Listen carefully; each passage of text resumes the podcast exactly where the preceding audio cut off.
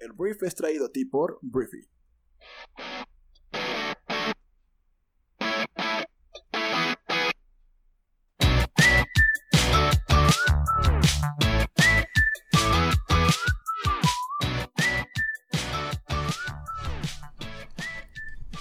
Hola, muy buenos días, bienvenidos a esto que es el Brief, tu resumen con las noticias más importantes para este martes 27 de octubre.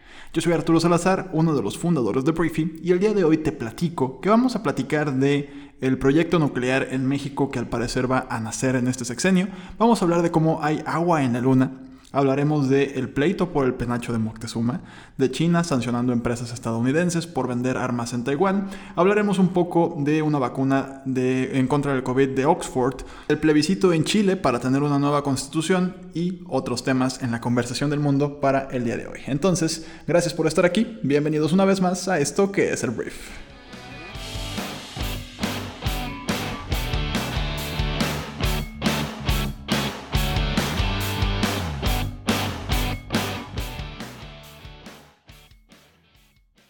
Empecemos hablando de Andrés Manuel López Obrador, porque el presidente de México informó el día de ayer que el programa Zona Libre, originalmente instaurado en la zona norte del país, también se va a implementar en otras áreas, sobre todo en el sureste del país.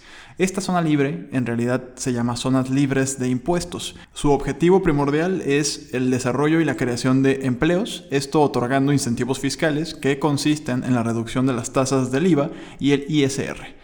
Entonces, Andrés Manuel dijo que este programa es único y me lo están pidiendo también en la frontera sur y tengo el compromiso de que se aplique sobre todo en Chiapas y me lo están pidiendo en Chetumal, en Quintana Roo, de que haya una zona franca que les ayude y tengo ese compromiso, lo estamos evaluando y se va a ir ampliando, fue lo que dijo el presidente Andrés Manuel López Obrador. Se planea que entre en vigor en más de 40 municipios fronterizos en estados como Tamaulipas, Chihuahua, Baja California, Sonora, Coahuila, Nuevo León y al parecer también en Quintana Roo y también en el sureño Chiapas.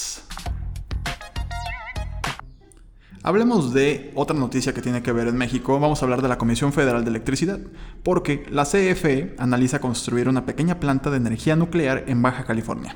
Lo que dijo la secretaria de Energía, la señora Rocío Nale, es que se cree una convencida y dice que la CFE está haciendo un análisis para una microplanta, eh, todo esto durante una comparecencia en el Senado por parte de la Secretaría de Energía. La central se ubicaría en Baja California y la empresa está realizando los estudios y consultas a la población en el estado. Nale comentó que esta tecnología eléctrica es la más limpia y continua del planeta. El costo para cada reactor nuclear con una capacidad instalada de 1.400 megawatts sería de 7 mil millones de dólares aproximadamente para una vida de 60 años, considerando que cada megawatt de capacidad instalada cuesta 5 millones de dólares según estimaciones de la empresa productiva del Estado. La secretaria afirmó que deberíamos estar imitando a nuestro vecino del norte que tiene la mayor capacidad nuclear del mundo para generación de energía. Entonces, bueno, con esto, pues México al parecer va por la energía nuclear. Hablemos una vez más del presidente de México porque ayer Andrés Manuel aseguró que medita acudir a la ONU para recuperar las piezas arqueológicas históricas originarias de México repartidas por el mundo, ya que las naciones que tienen estas piezas no quieren devolverlas. Escúchalo tú mismo. Eh, las naciones que tienen estas piezas no quieren devolverlas. Yo estoy pensando seriamente en que presentemos una iniciativa en la ONU para que todo ese patrimonio histórico regrese a los pueblos de donde son originarias esas piezas y que sea un acto voluntario de quienes poseen esas piezas, porque es parte de una política colonialista que ya no debe de permitirse. Entonces, bueno, el próximo año se cumplen 500 años de la conquista española en nuestro país y 200 de la independencia mexicana por lo que nuestro país está planeando numerosos actos y exposiciones culturales y en el extranjero hay muchos testimonios, piezas, códices que demuestran la fortaleza, la grandeza cultural de nuestro país. Entonces al final el gobierno de México ha estado exigiendo una disculpa por parte del Vaticano por habernos traído la religión y haber oprimido al pueblo indígena de nuestro país. También ha pedido una vez más que España nos pida perdón por habernos conquistado y también está pidiéndole a diferentes países de todo el mundo que nos devuelvan piezas arqueológicas que sí son muy importantes, pero que están en otros lugares por, pues ahora sí que circunstancias de hace muchos años y mucho tiempo atrás. Entonces, esa es la exigencia de nuestro país y ahí está enfocando su atención el gobierno de nuestro país. Hablemos del señor Mike Pence, porque el vicepresidente de Estados Unidos y también actual candidato a vicepresidente de Estados Unidos se quiere reelegir el próximo martes. Em, al parecer se va a perder la votación en la que se va a elegir a la nueva ministra, a la nueva jueza de la Suprema Corte de Justicia de Estados Unidos. Eh, la señora Amy Coney Barrett. Y más allá de la noticia de Amy Coney Barrett, que al parecer tiene todo, todo puesto para que ya sea la nueva jueza, es posible que incluso ya sea, ahorita que estás escuchando esta grabación, ya, sea, ya haya sido electa por parte del Senado de Estados Unidos. Al final, la noticia es que ayer te platicaba cómo Mike Pence pues, se sospechaba que había tenido contacto con gente que tiene COVID y cómo pues, se hizo la prueba, pero había resultado ser negativa su prueba. Entonces, después se filtraron más cosas que hablaban de que eh, Donaldo había dicho personalmente, había dado la instrucción de que no se difundiera el hecho de que estas dos personas cercanas a Mike Pence habían contraído COVID, precisamente porque se iba a poner pues fuerte la prensa en contra del vicepresidente y de que pues no le importó en lo más mínimo el seguir haciendo actos de campaña, a pesar de que es posible que tenga COVID, aunque en las pruebas de dos y tres días después de haber tenido contacto haya salido negativo. Entonces el hecho de que se ausente en un momento tan importante para la vida pública de Estados Unidos, que es consolidar una superioridad numérica importante hacia el lado conservador en la Suprema Corte de Justicia de Estados Unidos, pues obviamente enciende las alarmas para las personas que están investigando si este señor Mike Pence tiene COVID o no tiene COVID. Por lo pronto, él se dice que se va a quedar en el estado en donde está haciendo campaña, pero pues obviamente la gente está hablando y pues me imagino las investigaciones llegarán al fondo de si Mike Pence tiene o no tiene COVID-19. Hablemos de China, porque el día de ayer China eh, sancionó empresas estadounidenses por tener un preacuerdo de venta de armas con Taiwán. China anunció el día de ayer que impuso estas sanciones a las empresas estadounidenses Lockheed Martin, Boeing Defense y Raytheon por su vinculación con un preacuerdo para vender armas a Taiwán por 1.800 millones de dólares. El portavoz del Ministerio de Asuntos Exteriores chino, Chao Lijian, adelantó la semana pasada que China daría una respuesta legítima después de que el Departamento de Estado estadounidense anunciara su intención de vender a Taiwán tres lotes de armas que son bastante, bastante importantes, incluidos un sistema lanzamisiles múltiple ligero. Entonces, para que la venta se materialice, deben aprobarla tanto el Congreso estadounidense como el legislativo taiwanés, según la agencia oficial taiwanesa, pero pues para el control que quiere pues mantener China sobre Taiwán y que ya han tenido roces en estos tiempos, pues obviamente el hecho de que Estados Unidos les meta armas a este lugar, pues no les conviene para nada a los intereses chinos. Entonces, bueno, esa es la noticia. Es Lockheed Martin, Boeing Defense y, Raytheon han tenido ya eh, sanciones por parte del gobierno chino.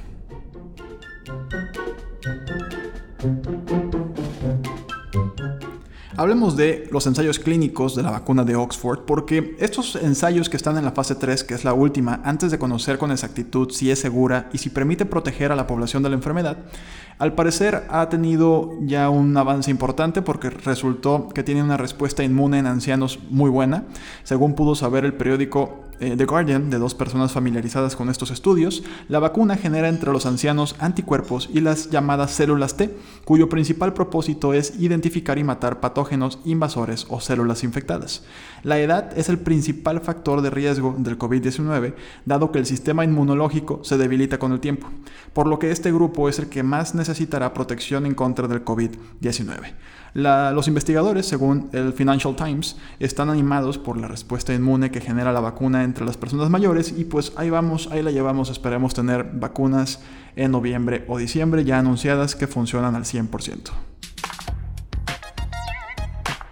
Hoy ha triunfado la ciudadanía y la democracia. Hoy ha prevalecido la unidad sobre la división y la paz sobre la violencia. Y esto es un triunfo de todos los chilenos y chilenas que amamos la democracia, la unidad y la paz. Y sin duda, este triunfo de la democracia nos debe llenar de alegría y esperanza. Este fue el mensaje que dio el presidente de Chile, Sebastián Piñera, parte del mensaje, porque, bueno, Lo que dijo Sebastián Piñera después de que Chile aprobara un plebiscito histórico para cambiar la constitución de Pinochet es que este fue un triunfo de la ciudadanía y de la democracia. La votación que se realizó este domingo en Chile dio como resultado un casi 80% de los votos eh, a favor de reemplazar la actual constitución que fue redactada durante el régimen militar de Augusto Pinochet que gobernó entre 1973 y 1990. Entonces, el cambio de constitución fue una de las demandas hechas después del estallido social de octubre del 2019, que dio lugar a las manifestaciones más masivas desde el regreso de la democracia en 1990 y desencadenó episodios de violencia que derivaron en la muerte de más de 30 personas y 2.250 querellas de violación de los derechos humanos. Entonces, pues este es un triunfo para el pueblo chileno y es un triunfo también para la manifestación de las personas que quieren un cambio en sus respectivos países. Thank you. Hablemos de Apple porque la empresa de Cupertino está decidida a renovar sus AirPods el próximo año. Los AirPods son estos audífonos pequeños que pues se lanzaron y fueron bastante bastante populares. Sin embargo, parece que la intención de los de Cupertino no es solo dotar a sus auriculares de un nuevo chip, sino que planea cambiar el diseño tanto de los AirPods como de los AirPods Pro. Según Bloomberg, el plan de Apple es hacer que el diseño de los AirPods sea muy similar al de los AirPods Pro y eso significa que dirán adiós a su estructura eh, en enteramente fija y tendrán almohadillas intercambiables. Además, el tallo, por así decirle, de los auriculares será más corto que el actual. En lo que respecta a su funcionamiento, se espera que tengan una batería mejor, pero por lo que parece, la cancelación activa de ruido seguirá siendo una función solo al alcance de los audífonos Pro. Si hablamos de los AirPods Pro, ellos también sufrirán un rediseño notable, ya que perderán la parte de abajo de los audífonos y tendrán una forma más circular, como ya ocurre con ciertos auriculares de Samsung o de Google. Además de los AirPods, Bloomberg ha adelantado que los auriculares over-ear, o sea, los que son más grandes, los que van sobre la oreja, de Apple todavía están en desarrollo y que su diseño podría pues, sufrir algunos cambios todavía. Entonces es lo que está planteando Apple, una renovación total de los AirPods que a mí personalmente me encantan los AirPods. Hablemos de Twitter porque la empresa tecnológica anunció el día de ayer que están agregando un banner a la aplicación que ofrece información sobre los resultados de las elecciones en Estados Unidos y la votación por correo. Los anuncios aparecerán en las líneas del tiempo, en el timeline, en el feed, eh, de todos los usuarios en Estados Unidos y aparecerán cuando las personas busquen frases o hashtags relacionados con las elecciones. Twitter dice que las nuevas ventanas emergentes abordan de manera preventiva temas que probablemente sean objeto de desinformación electoral. Básicamente lo que van a estar eh, anunciando estos mensajes es que la votación por correo es segura y que no hay ningún problema, como se ha querido demostrar o, o hay gente que ha tenido este discurso, como Donaldo, el presidente de Estados Unidos, ha dicho que pues va a haber un fraude electoral debido a que se vota por correo. Entonces Twitter quiere pues eliminar ese chisme y el otro que quiere eliminar es el hecho de que los resultados de las elecciones no se anuncian de inmediato, porque es muy probable que los políticos empiezan a decir que ganaron, ¿no? Cuando apenas están cerrando las votaciones, ya hay gente que dice que ya ganó. Entonces todo eso Twitter lo va a estar prohibiendo, así como también otras redes sociales lo van a estar haciendo, pero esa es la noticia. Twitter está agregando un banner anti-desinformación antes de las elecciones. Hablemos de Facebook porque Facebook acaba de lanzar una plataforma que se llama Facebook Gaming. Entonces ahora pues, es un tema de streaming de juegos. Hay diferentes compañías como Google que tiene Stadia, Microsoft que tiene Xcloud, pero bueno, la mayor parte de las empresas se han estado dedicando a tener eh, títulos o juegos AAA, los que van saliendo, los más modernos, etc. En el caso de Facebook Gaming, ellos no van tras esos juegos, por lo menos ahorita todavía no. Ellos van solamente por juegos gratuitos y que son pues como más antiguos y te va a permitir jugarlos en línea, no vas a tener que descargar nada, lo único que necesitas es eh, tener Facebook. Entonces al final del día lo que quieren es que pases más tiempo en su plataforma y esta función aún no está disponible en todo el mundo, su primera ronda de lanzamiento solo estará disponible en gran parte del territorio estadounidense, incluyendo a California y Texas. Entonces como ya te lo dije, no es necesario descargar una aplicación adicional, solamente será necesario acceder a la sección de Facebook Gaming en la app para tu celular y pues ahí podrás jugar diferentes juegos que te digo, no es el nuevo Halo, ni el nuevo Gears of Wars, ni nada de eso. Son juegos más antiguos, pero pues es como la nueva versión, la nueva generación de gaming en la plataforma de Facebook. Muy bien. Hablemos de la Luna y el agua en la Luna, porque el día de ayer la NASA confirmó que existe el agua en la Luna. Hay rastros de agua en la superficie iluminada de la Luna. La agencia estadounidense halló moléculas de agua en la cara iluminada, lo que es una señal de que no solo el lado oscuro y las zonas frías pueden tenerla, sino toda la superficie. Lo que dijo eh, la NASA en un tweet es que no sabemos todavía si la podemos utilizar como recurso, pero aprender del agua en la Luna es clave para los planes de exploración de la misión Artemis, es lo que dijo Jim Brinstein, administrador de la NASA. El descubrimiento se hizo gracias al Observatorio Aéreo Sofía, el más grande de su tipo en todo el mundo, y bueno, Sofía vuela en un avión Boeing 747SP que fue modificado para cargar un telescopio de 2.7 metros. Los rastros de agua fueron detectados en el cráter Clavius, que es el tercero de mayor tamaño en el lado iluminado de la Luna, y este se encuentra en el hemisferio sur del satélite natural y es visible desde la Tierra. La NASA señaló que el agua pudo haber sido llevada a la Luna por impactos de pequeños meteoritos o se pudo haber formado por la interacción con partículas energéticas expulsadas por el Sol.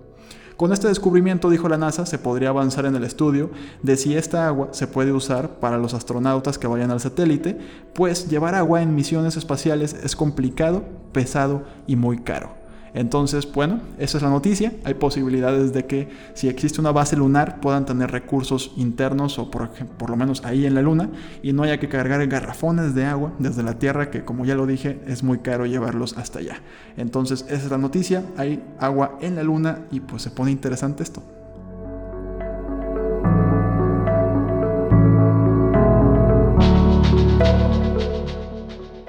Y bueno, Briefer, este fue el brief para este martes. Espero que te haya gustado y que te haya generado mucho valor.